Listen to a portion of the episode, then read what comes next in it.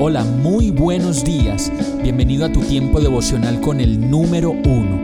Qué alegría saludarte con la certeza de que Dios está obrando en tu vida su perfecta y buena voluntad, ya sea porque estás aprendiendo de un momento difícil o porque estás disfrutando de su amor a plenitud con paz y tranquilidad. Llegó la hora de tomar tu Biblia, pues de seguro Dios te va a hablar, te va a reconfortar y lo mejor de todo, te va a dar las respuestas que estabas buscando. ¿Qué esperas? Vamos, súbete de una vez en este pequeño pero eterno vuelo devocional con destino al cielo. Y el mensaje de hoy se llama Te lo he dicho muchas veces y de muchas maneras. Hebreos 1.1.2 dice, Dios que muchas veces y de varias maneras habló a nuestros antepasados, en otras épocas por medio de los profetas, en estos días finales nos ha hablado por medio de su Hijo. A éste lo designó heredero de todo, y por medio de él hizo el universo. Como nos pasa con las mamás cuando les escuchamos decir, se lo dije, yo se lo dije, mamita, yo se lo dije, papito. Cuando nos equivocamos y tomamos las decisiones incorrectas, y esas palabras no nos las podemos sacar de la mente.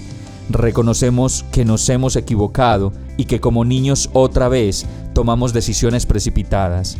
Este verso de Hebreos nos dice que Dios muchas veces y de varias maneras habló a nuestros antepasados en otras épocas por medio de los profetas, y eso quiere decir que insistentemente Dios en la antigüedad envió a sus profetas para que le enseñaran a la gente el camino del bien y de la obediencia a Dios, para que no sufrieran tanto por culpa de sus equivocaciones. Y como lo dice este verso, no solo lo hizo una vez, sino muchas y de varias maneras.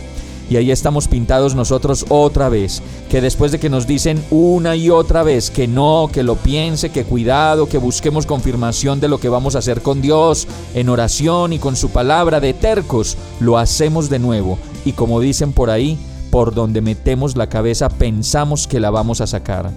Termina el verso diciendo que en estos días finales Dios nos ha hablado por medio de su Hijo y lo sigue haciendo a través de su palabra situación que nos puede dejar perplejos y en muchos casos muy claros para tener la seguridad de lo que debemos hacer confiadamente en el plan de Dios y no en nuestro propio esfuerzo. Vamos a orar. Gracias Señor, porque muchas veces y de varias maneras me has hablado y lo has hecho con tu palabra, pero también lo has hecho con cada situación que puedo experimentar y vivir. Gracias porque a pesar de mi terquedad y mis limitaciones para oír y entender, sigues hablándome, sigues enseñándome y dándome lo mejor de ti. Gracias por acercarme a ti. Enséñame a orar, a llenarme de seguridad en ti y a seguir mi vida en adelante solo contigo. Todo esto te lo pido en el nombre de Jesús. Amén. Hemos llegado al final de este tiempo con el número uno. No te detengas, sigue meditando durante todo tu día en Dios, descansa en Él, suelta los remos y déjate llevar por el viento suave y apacible de su Santo Espíritu. Solo compártelo con quien lo necesite y ames. Hoy, de la mano de Dios, todo será un gran día. Para más información visita nuestra página www.iglesiabierta.com o llámanos al 313-334-0116. Oramos y rogamos para que cada día te enamores más de Dios y para que no pares de pasar todo tu tiempo con el número uno